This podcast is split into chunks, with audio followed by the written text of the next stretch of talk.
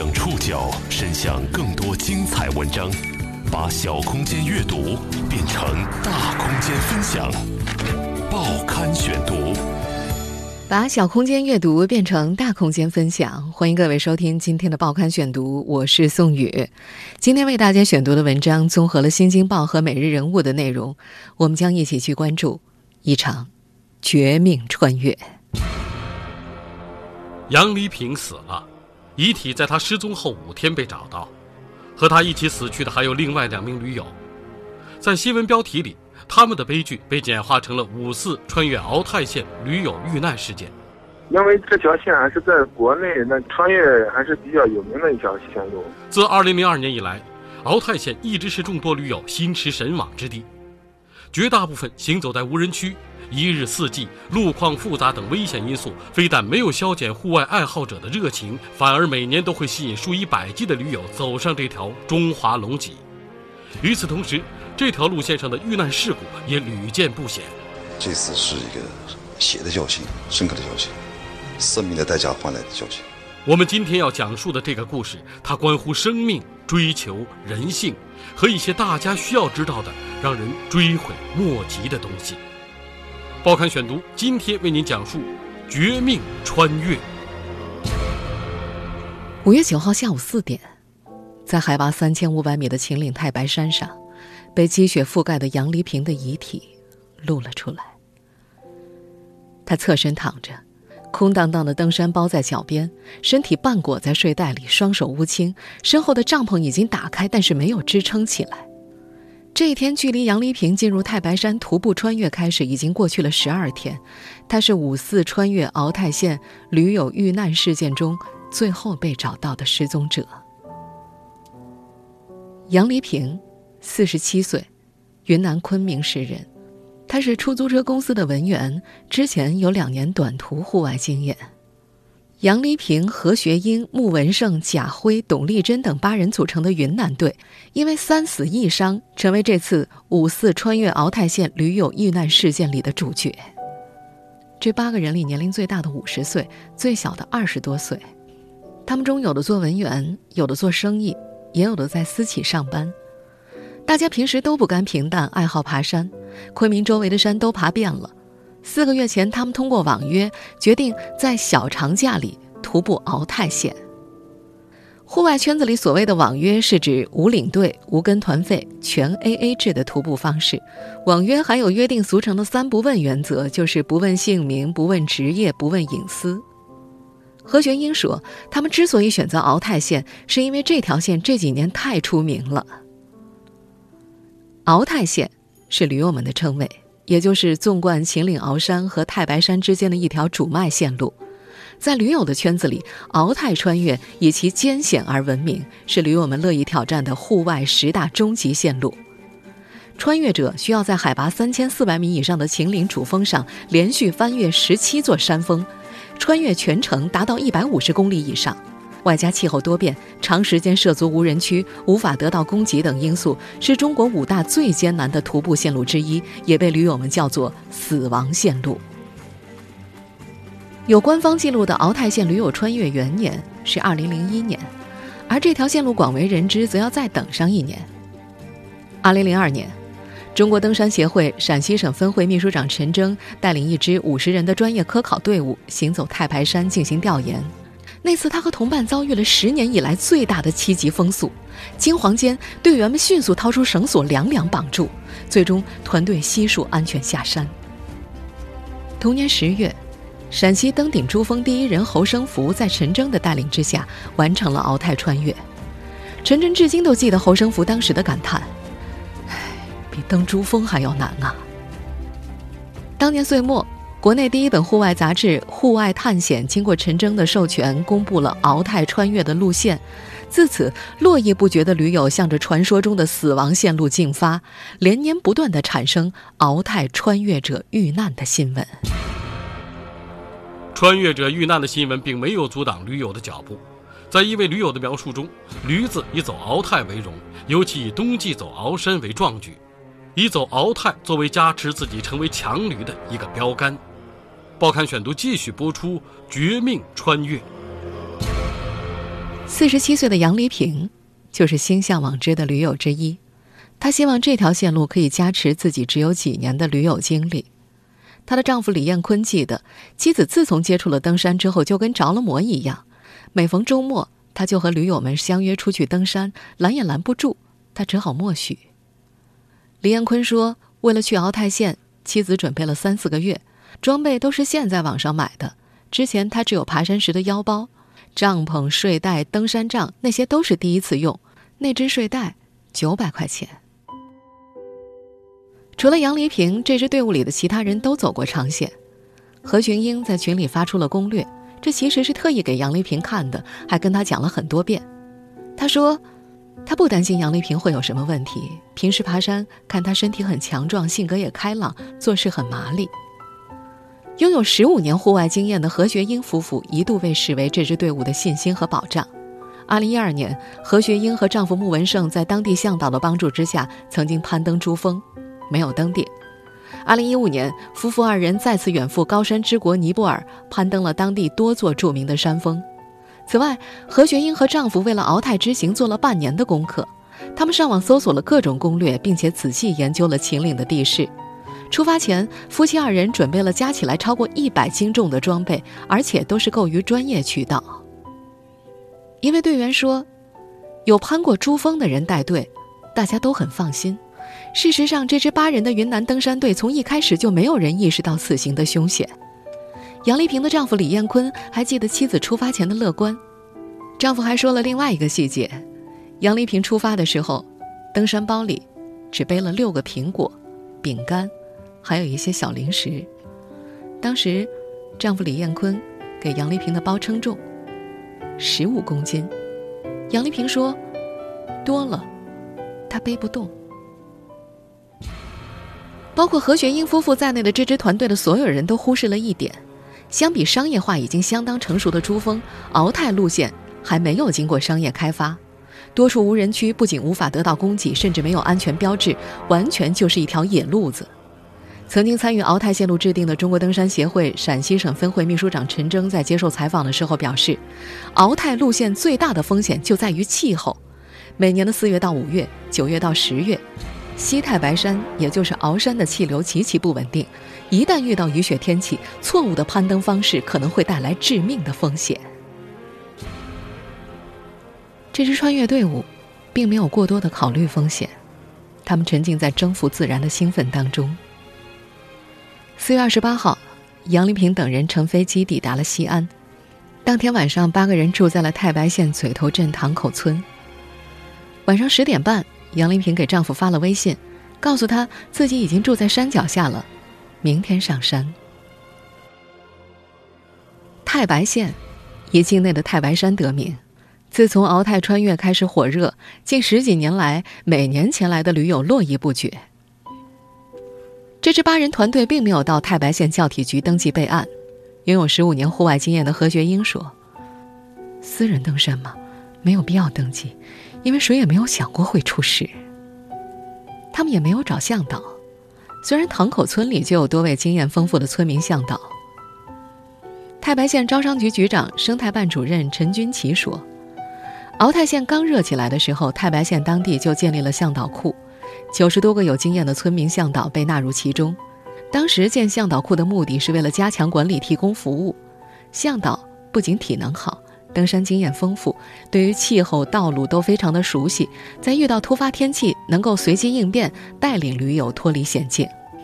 在分析云南籍的驴友为什么没有找向导的时候，陈军奇说：“一是可能他们认为网上的攻略足够详细，觉得能够独立攀登成功；二是。”一个向导一天的收取费用在四百块到五百块，花费不小。三是如果有向导带领的话，没有办法满足探险的心理需求。四月二十九号、三十号、五月一号，连续三天，太白山上的天气晴朗。何学英等八人团队白天行走，晚上扎营。杨丽萍上山之后，还给家里发过一张照片，照片里的她穿着紫红色的外衣。戴着遮阳帽，背着红色的登山包，动作表情看上去非常的舒展。按照既定五天行程，再走两天，他们就可以完成鳌泰线穿越的壮举了。杨丽萍也告诉过丈夫李彦坤，五月七号，她就能回到家里。在这个登山团队里，没人担心危险已临近，但是秦岭最高山脉在温柔对待他们三天后，露出了凶险的另一面。风云突变时，他们还心存侥幸，也许天气等等就好了。报刊选读继续播出《绝命穿越》。四月三十号，塘口村向导郭小军带领三十五人上山捡垃圾，看到天气骤变，他决定。立即拔营下撤，并且力劝遇到的其他队伍下撤。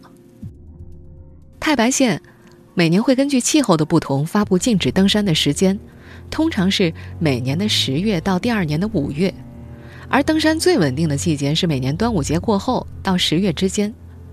郭小军说：“可能因为今年有闰六月，天气确实要冷一些，往年太白山的积雪在五一都会化了。”而今年北坡到现在还被两米深的雪覆盖，采药的人也不会这时候进山。那时，来自云南、深圳、青海、义乌、常熟、上海的队伍，加起来约有两三百人的徒步鳌泰线的队伍开始乱了。他们中的绝大多数人都是第一次走鳌泰，并且希望就此成为强旅。情况变得复杂，这里面有人听到劝阻马上下撤，有人扎营挨了一天之后决定下撤。还有不少人自始至终坚持不下撤。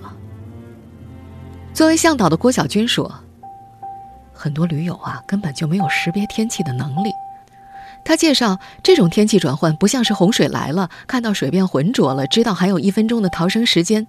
这种转换往往是你没注意的时候，以为来了一朵云，实际上是来了一个小型寒流。而具备这种识别能力的是住在山里的原住民。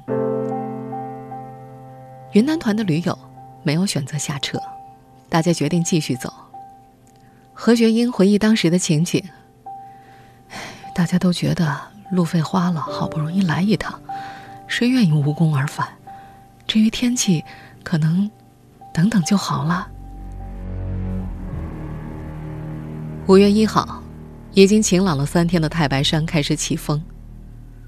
五月二号清晨，天色阴沉，不久之后。就开始下雨，没有人提议停下来整顿，路途中还偶尔有冰雹，山上的风速越来越大，雨水在锋利的裹挟下从各个角度劈头盖脸的砸过来，所有人的冲锋衣全部湿透了。他们还经过了一段飞机梁，顶处有一座刻有“鳌山太白遇难山友纪念”字样的石头坟墓。那是二零一三年一男一女两名在此失温死去的驴友的衣冠冢。没有人为此停留，他们在途中还遇到了三个山西的和一个来自上海的驴友，云南团队变成了十二个人。天气越来越恶劣，由于体力不一样，十二个人渐渐分成了两组，何学英、穆胜文夫妇、杨丽萍等在后面的六人组里。这时候。何学英发现穆胜文和杨丽萍还有一位山西的驴友，脸和嘴唇发紫，牙齿打颤，有失温的状态。于是找了背风的地方扎了营，烧了热水给他们喝。缓过来之后，他们又继续向前走，到达东源时赶上了前面六人扎帐会合。这一夜，何学英和丈夫紧紧依偎在一起取暖，下着大雪。他们的登山靴内灌满了水，装备悉数湿透，致使没有完全干燥的衣物可以替换。其他驴友在后来下山的时候也说，连防水层内也湿透了。参与鳌泰线路制定的陈征后来分析，有两个可能：要么是驴友的装备不够专业，存在质量问题；要么就是体感问题，因为他浑身湿透，因此所触摸的所有物品觉得都是湿的。在潮湿的环境当中，所有人生火的尝试都宣告失败。在山凉夜间零下十度的寒冷里，每个人都冻得瑟瑟发抖。您正在收听的是《报刊选读》，《绝命穿越》。五月三号早晨，没有雾，雪小了些。有过攀登珠峰经验的何学英和穆胜文夫妇本来想继续留在营地休整。但是因为昨天下了一夜的大雪，把所有人的衣服、睡袋都打湿了，除了何学英和穆胜文，其余的人一心想着趁着还有体力，赶紧到达大野海营地，那里有房间，也有床铺，暖和得多。害怕落单，何学英和穆胜文没有再坚持，跟着大伙儿一起上路。在所有的场合，参与制定鳌泰路线的陈征都提醒户外爱好者。鳌泰穿越是团队协作的项目，最关键的是团队不要分散。这个说法在专业的救援人员处得到了证实。曙光救援太白山支队队长段建军说：“他们发现百分之八十案例当中都是遇难者脱离了团队。但这样一个铁律，在一个网约而成的团队中，并没有被严格执行。三号出发之后不久，云南队伍当中曾经经历一个体现团队精神的时刻。”四十四岁的董丽珍，在行进之后不久，便和队伍失散了。一名上海男人带领团队折返，找到了董丽珍，重新将其带回了队伍。获救以后，董丽珍在接受媒体采访时说：“是那个走散了，因为雾太大吧，风大雾大，什么都看不见，我的手可能已经冻坏了。”但是，在恶劣的天气里行进了一个多小时之后，这支团队就进入了谁也顾不了谁的状态。风雪不停，气温仍在持续下降，皮肤由最初被风雪砸得生疼，逐渐变为失去了知觉。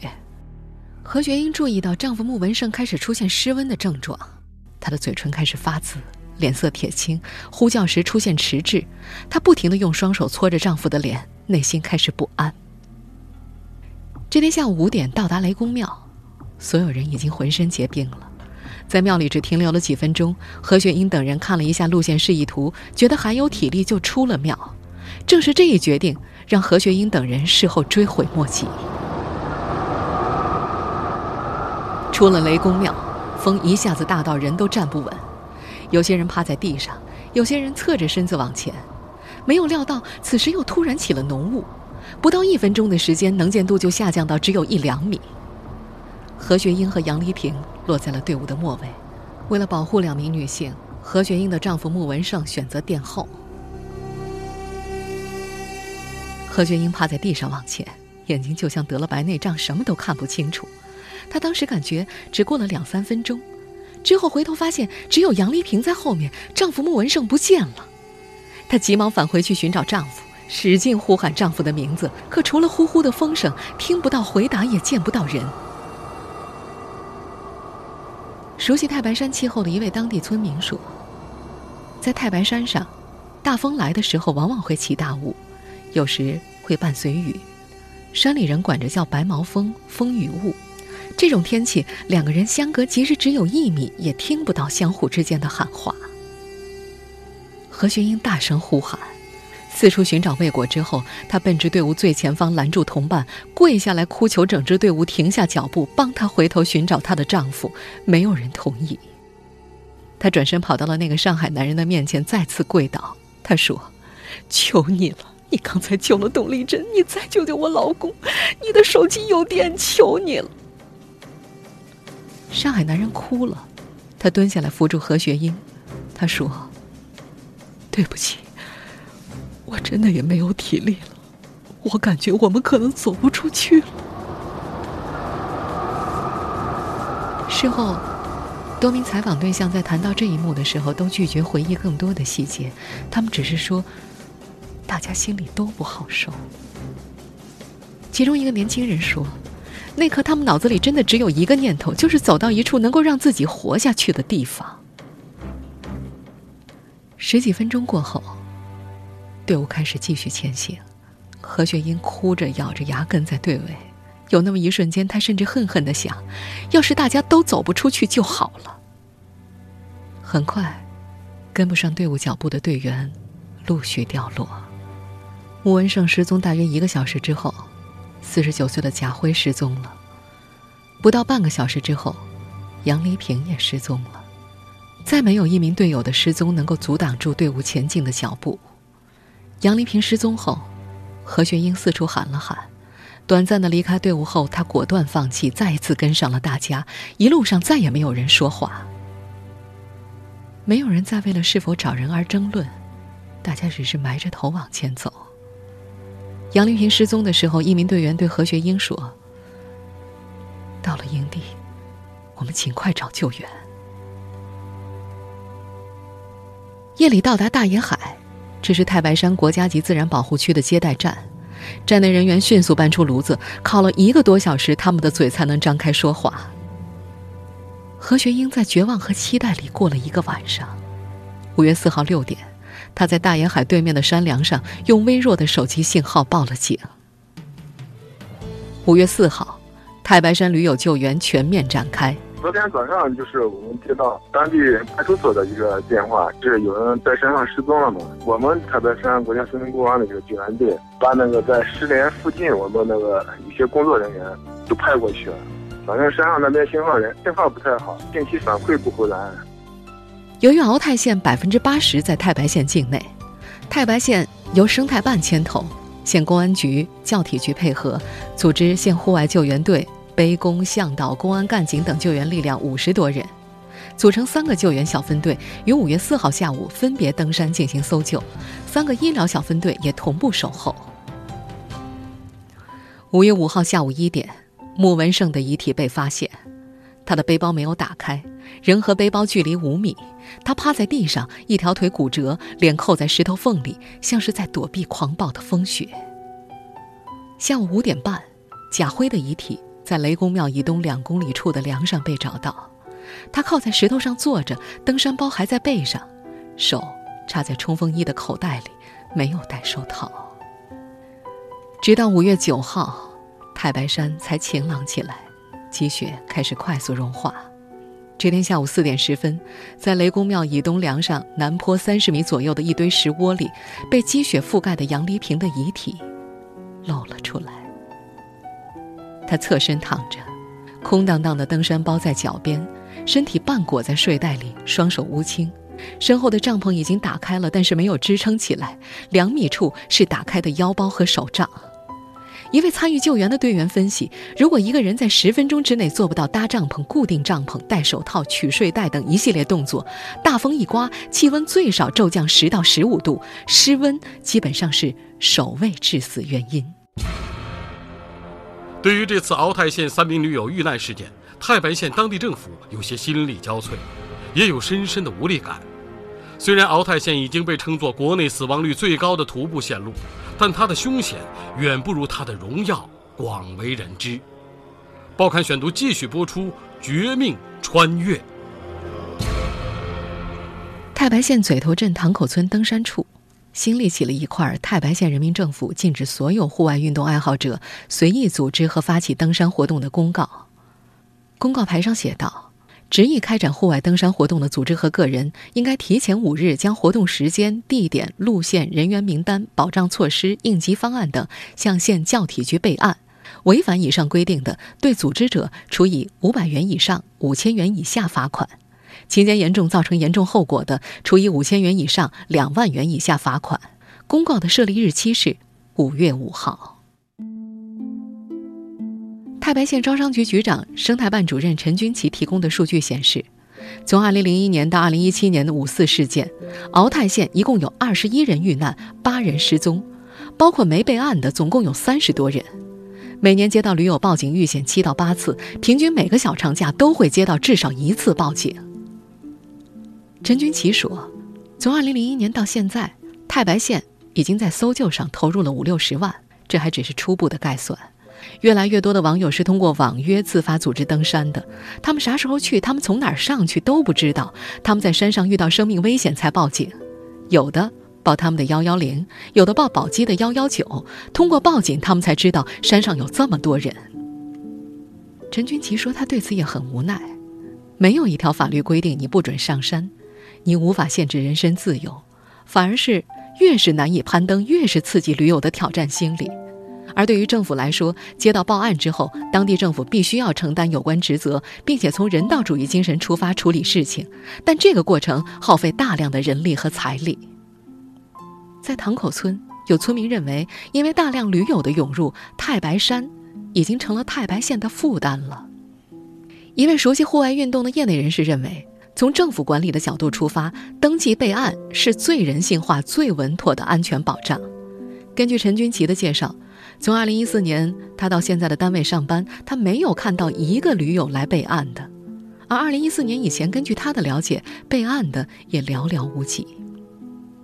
即便如此，他们仍然坚持备案登记制度，同时发动村民自发组成平安志愿者团队，在农闲的时候劝阻不通过登记备案进山的驴友。陕西曙光应急救援协会副理事长罗玉春认为，敖泰县并不是一条开发成熟的徒步路线，更为确切地说，它是一条野路子。除了靠领队和向导，团队里的每个人都要有很强的独立穿越的能力以及团队意识。驴友们主动涉险、寻求刺激的心理是不可取的。一位熟悉户外运动的业内人士也认为，户外徒步要有敬畏心。现在驴友圈攀比之风非常严重，以走过多少艰难路线为傲，可自己到底行不行却不知道，这很容易出事。千万要量力而行，盲目带来的后果。是不可估量的。